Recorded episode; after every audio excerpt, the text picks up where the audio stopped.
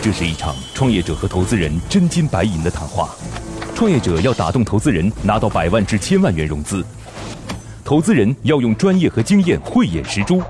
唇枪舌战中又蕴藏着怎样的创投之道？欢迎收听《创业找崔磊》。找崔磊。今天我能接得到广告，不意味着我这一周还能接得到广告。它是和那个淘宝、京东，它是差异化的竞争淘。宝把很多企业挤得没有生存空间了，就不是说你随便什么企业都可以在淘宝当中生存的。今天的节目，我们主要探讨了以下几个问题：公众号除了广告之外，还可以有哪些收入渠道？通过什么方式能帮公众号精准分析粉丝的喜好？拼多多成功的原因是什么？欢迎收听今天的《创业找崔磊》。嗨，大家好，欢迎来到梦想加速度创业找崔磊，我是崔磊。崔磊，乐客独角兽创始人，天使投资人，创办了投融资真人秀节目《创业找崔磊》，为九百家企业对接了五百多家投资机构，总共获得了超十亿元意向融资金额。我们有请出今天的投资人和创业者，今天投资人是来自于中明信的翟步进，翟总，Hello，你好。嗯、你好，磊哥。投资人翟步金，浙江大学工科硕士，拥有多年金融从业经验，具有较强的前瞻性及项目投资分析能力，兼具财会与法律知识，善于从项目整体把握风险及投资机会，参与投资过广强机器人、永发智能等项目。今天创业者是来自于潮坛的林朝新，Hello，你好，林总。你好，磊哥。创业者林朝新，二零一二年开始创业，曾经创办大学达人电商平台推推购，首年销售额一点八亿，创办深圳市朝堂科技有限公司，任职 CFO。你是哪里福建人吗？我是潮汕人，啊啊对，潮汕人。哎，这个福建人有很多姓林的，潮汕人也会啊有姓林的比较多吗？对，潮汕人也是姓林的比较多，啊就是陈林菜天下居一棒，我们这边有这个说 法。对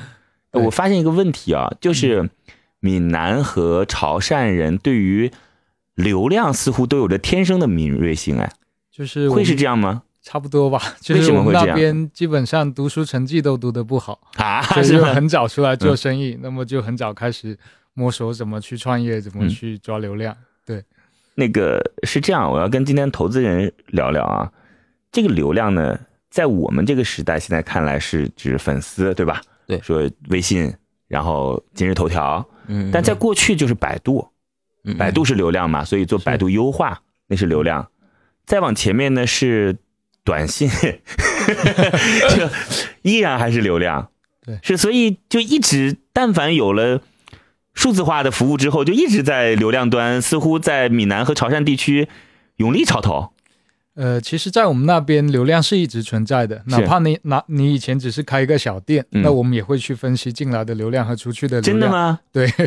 就我们从小做生意就是这样子。比如说家里以前是开餐厅的、嗯啊，那我老爸每天就会去分析，就今天进来了多少人，走了多少嗯人。那今天进来的人，他会去记下名字，记下名字之后会分析他们下一次到来的时间是几时。 对，所以在我认为，就这些都属于流量，也没有去精细化管理啊，你们。好吧，来介绍一下你的项目。呃，大家好，我是来自潮堂科技林超新。那么旗下数字点点主要是做自媒体轻电商 AI 服务系统的。嗯，那么什么叫 AI 服务系统呢？最主要是我们通过 AI 的技术来帮助自媒体解决人工智能选品的这一块。嗯，那么第二块的一个核心呢，在于我们一站式的帮助自媒体去解决从发货到客服到智慧店铺的运营到售后的一个一站式服务。呃，因为在公众号这一块呢，我们觉得就是他们具备着呃头部的流量和腰部的流量。那我们主要是服务腰部的流量，那么这些几十万粉丝到几百万粉丝的这一些公众号，那么他们这一些流量呢，存在着以往存在的变现形式呢，主要比较单调，一种是广告变现，那么一种就是知识付费。那么我们觉得这些流量呢，还是可以拿出来再做更多的一个服务的。那么我们一直以来专注于电商、细分电商这一块有六年时间，所以从一七年年初的时候就开始提出了这个想法，创建了上海潮坛。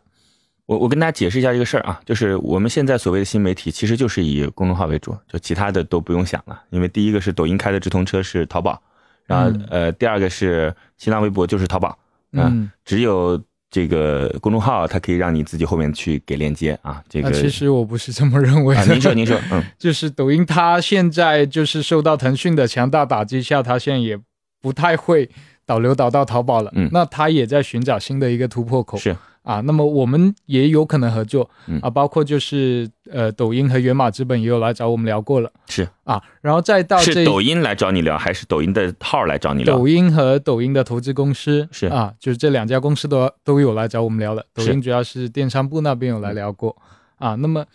其次呢，包括就是像这个直播平台闹直播啊，腾讯的闹直播、熊猫直播各类直播平台，我也觉得还是有流量机会去做电商变现这一块的啊。所以我不觉得就是自媒体流量就只有公众号这一块。好啊，了解。接下来，投资人和崔磊将对项目的细节展开提问。刀光剑影中涌动着怎样的商业智慧？短兵相接里蕴含着怎样的创业之道？投资人的发问，创业者能顺利接招吗？公众号除了广告之外，还可以有哪些收入渠道？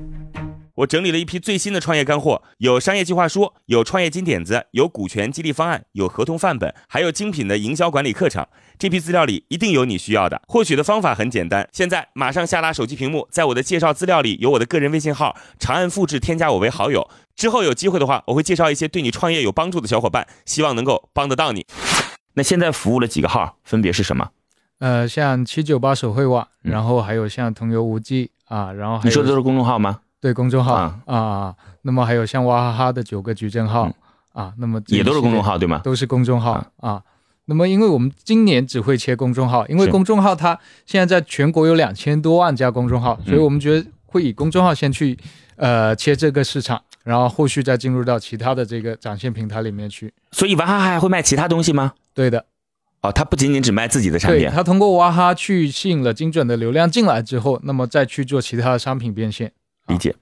所以现在服务的号总共粉丝数大概是多少？呃，不等。那么平均的这一个粉丝，我们基本上最少要求要三十万粉丝以上。二那三么十现万在总共加起来呢，我们现在服务的公众号差不多是在五千万粉丝这样子。你们服务了几个？我们服务了五十家，现在整个这个销售情况如何？我们现在月营收是在九百万这样子。九百万左右的月营收，对，理解。所以这些公众号通过你的方式，成为了自己很重要的一个收入来源嘛？呃，我觉得是相对比较重要的一块收入来源。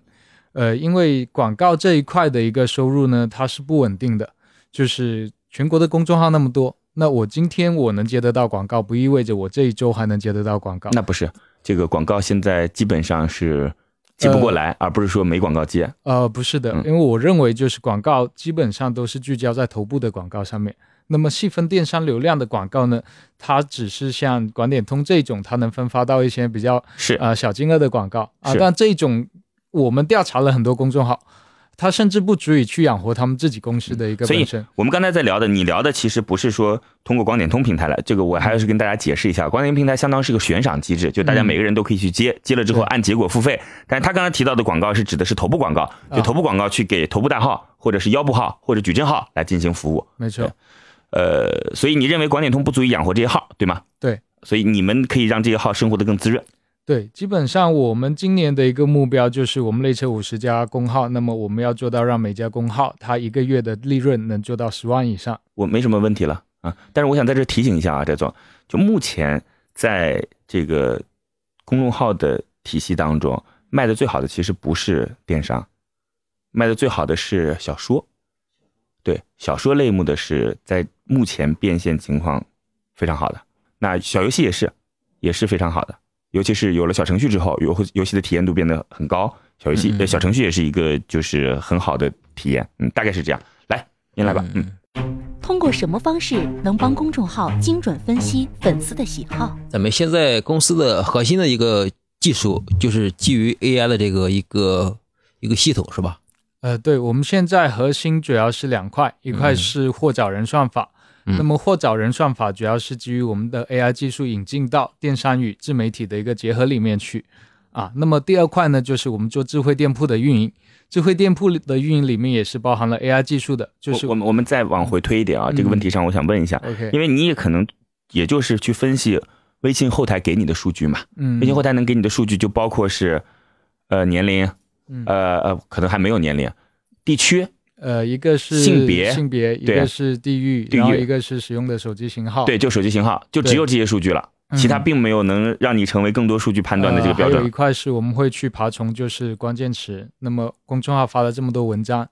那么每一个关键词，只要是它在这个公众号占的比重大的话，它是有一定的感情色彩的。嗯啊，那么我们可以通过关键词这个标签来去呃推演出这个公众号的这个人群。啊，然后其次呢，我们也会跟一些第三方平台的这些大数据做结合，比如说我们跟海尔去做结合啊，然后我们也会根据各个公众号，比如说两个公众号它有共同的粉丝，那通过这样的一个关联关系来去分析这一个粉丝。所以，呃，前期的这个数据就不单指刚刚说的三个啊，还有另外的两块，一块是关键词，一块是第第三方的这个数据平台。所以你们是一家技术公司，呃，我们是一家偏向以技术为重心的大数据公司。听一个小时的课程，不如和一群有实战经验的人讨论十分钟。在乐客独角兽创业者社群，你会认识两万多名来自全国各地各行各业有实战经验的优秀创业者。每天，他们都在线上或者线下活动中对营销、管理等实战话题展开讨论和模拟。在社群里，你除了高效学习、快速成长，更能找到各种资源、人脉、渠道、合伙人。现在马上下拉手机屏幕，在我的介绍资料里有我的个人微信号，长按复制，添加我为好友。我在社群里等你哦。因为咱们的公众号它涉及的涉及的领域种类都是非常多的，咱们是有很多套这个 AI 系统，还是只有一套通用的？呃，我们是根据不同的领域来去呃推算出不同的这个 AI 算法出来的。嗯嗯，对那么比如说我们现在切入的有这个绘画领域的，然后有高校的这个两千多个公众号嗯嗯啊，然后还有医院的，对，那么每一个不同的领域都要有不同的算法。咱们现在有几个算法模型？呃，我们现在有四个，四个。四个算法模型。我我问一下啊，就是嗯你能告诉我结果吗？比如说哪一类的公众号推的是哪一类的商品，让我有个直观的感受。呃，比如说就举七九八手绘网嘛，嗯七九八手绘网它是偏向一个艺术类的这个呃公众号，那么我们给它推的这个结果的商品呢，就是一块就是文化衍生品居多，那么第二块能呢够，再举一些文化衍生品的东西，以嗯及是卖多少钱，那么文化衍生品就比如说我们之前在七九八手绘网呃一个月跑了差不多接近三十万的营业额的一条围巾，嗯，这条围巾呢就是我们结合一个艺术家他的一个绘画，把艺术家的绘画印到围巾上面。那么这一种文化衍生品，它特别吸引手绘网这一种公众号的粉丝。你的这些货品是在网上去抓的，还是你自己囤好这些货？呃，有两种，一种是我们在网上去抓的，一种就是因为我们做了六年电商，所以沉淀了很强的一个供应链能力。那么我们会根据我们的这个需求来去反向推给供应链啊，让供应链根据我们的需求去做定制。那么这一块也不需要我们去囤货，不需要我们去备货啊，他会相信我们的这个出货能力。了解，它有四套算法啊。然后我再去加深了一些问题。拼多多成功的原因是什么？还有咱们在这个商城上卖的产品，卖的这个商品，它相比于那个京东、淘宝上卖的商品，价格上有没有一些子？我们不会去做价格上面的一个太大的一个优势区分，嗯因为呃，在自媒体上面去做电商，最主要还是通过内容来去做引导。那么通过内容来去做引导，来去促成的一个消费，它属于冲动型消费。当然，我们在后续也会把这种冲动性消费转化成为习惯性消费啊。但是现在人们消费能在自媒体上面去消费的，基本上都是感性消费，再加上就是我消费情怀、消费故事。啊，所以我们不会去做太大的这个价格优势，当然也不会比淘宝和京东高。会不会就是比如说，呃，我在你们提供的这个商城上发现了一个比较新意的产品，但是我在呃淘宝上或者是京东上，然后一输入哎也有类似的产品，但是价格相比于你们这个低一些，然后我又选择在其他平台购买了。呃，基本上呢，就是如果说真要纠结在价格这一块，嗯绝对能找得到一个平台的嗯比你这们个便宜价格比任何一个平台低的。嗯啊，但是在公众号上面去消费呢，基本上不会有太大的这种情况去存在。我们聊一聊别的项目，好不好？ OK，咱们今天聊一聊，就是你认为拼多多为什么能成？就是咱们能不能聊聊这件事儿？可以啊。你说说你的看法。呃，我觉得拼多多能成呢，主要是几块。那么嗯第一块呢，它通过这种就是它布局的这个市场，主要是在三四线城市。嗯那么三四线城市的市场呢，以往都是传统电商比较少去布局的，嗯或者说没有很好的去布局好来的。啊，这是从市场的角度去分析。第二块呢，从供应链的角度来做分析。供应链的角度来去做分析呢，拼多多的打法完全的就是把中间商都给压榨掉了，嗯你只能是厂家。那么厂家它出来的这些尾货，或者相对的就是质量比较、性价比没那么高的这些、嗯呃商品，它的这个价格是极低的，但它也能满足三四线城市的消费者的需求。嗯，那么第三块就是营销的玩法，那么它是比较早的一家玩拼团的一个玩法，所以它通过拼团的玩法呢，用极低的这个流量成本获取了极大的流量。这总怎么看？拼多多，我是我是认为啊，它是它是和那个淘宝、京东它是差异化的竞争，它主要是关注到了就是三四线、四五线这种县城类的这一块的群体，这一块的群体，你像京呃京东的话，它可能更更多的是面向于比如说一二线的城市对消费群体，反正它针对的消费群体不一样。我其实想问这个问题，当然我自己心里也有答案了啊。就我简单说吧，第一个就是，呃，淘宝把很多企业挤得没有生存空间了，因为淘宝其实对自己的货品要求越来越高，就不是说你随便什么企业都可以在淘宝当中生存的，你是不可能获得流量的。像这样的企业，这个所以拼多多有机会。我说这是在供应链端的事情啊，对这事儿我认为毋庸置疑。第二件事情呢是刚才大家都提到的人群的这件事儿，第三个就是你提到的流量这件事儿。对，所以今天我们来分析这件事情，它其实哪怕我们是马后炮也好，或者售后质量都没关系，它是有逻辑的。现在，投资人已对创业项目大致了解。那么这次创业者前来谈判，他的理想融资金额是多少？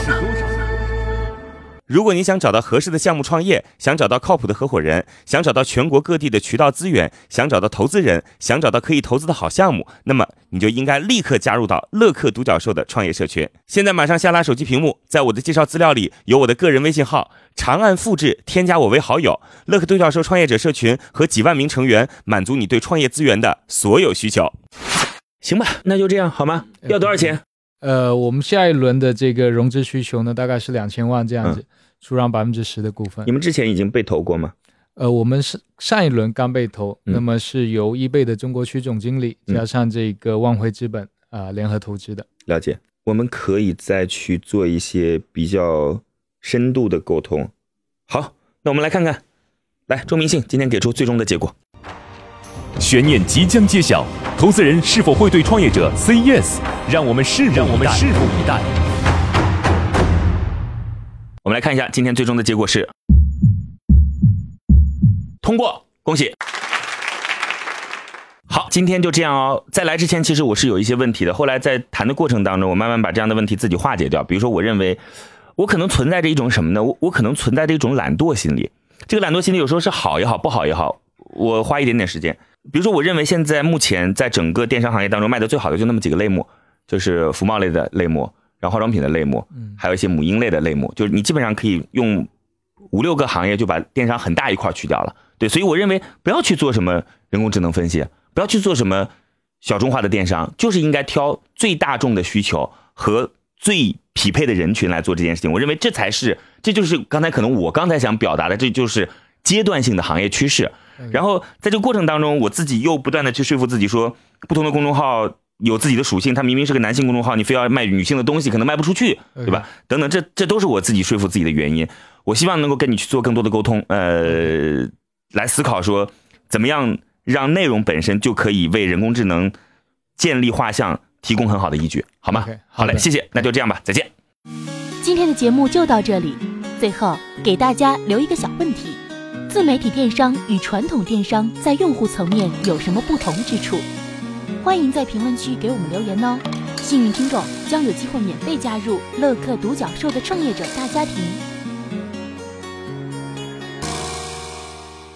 感谢启迪之星、杭州无一 link 对本节目的大力支持。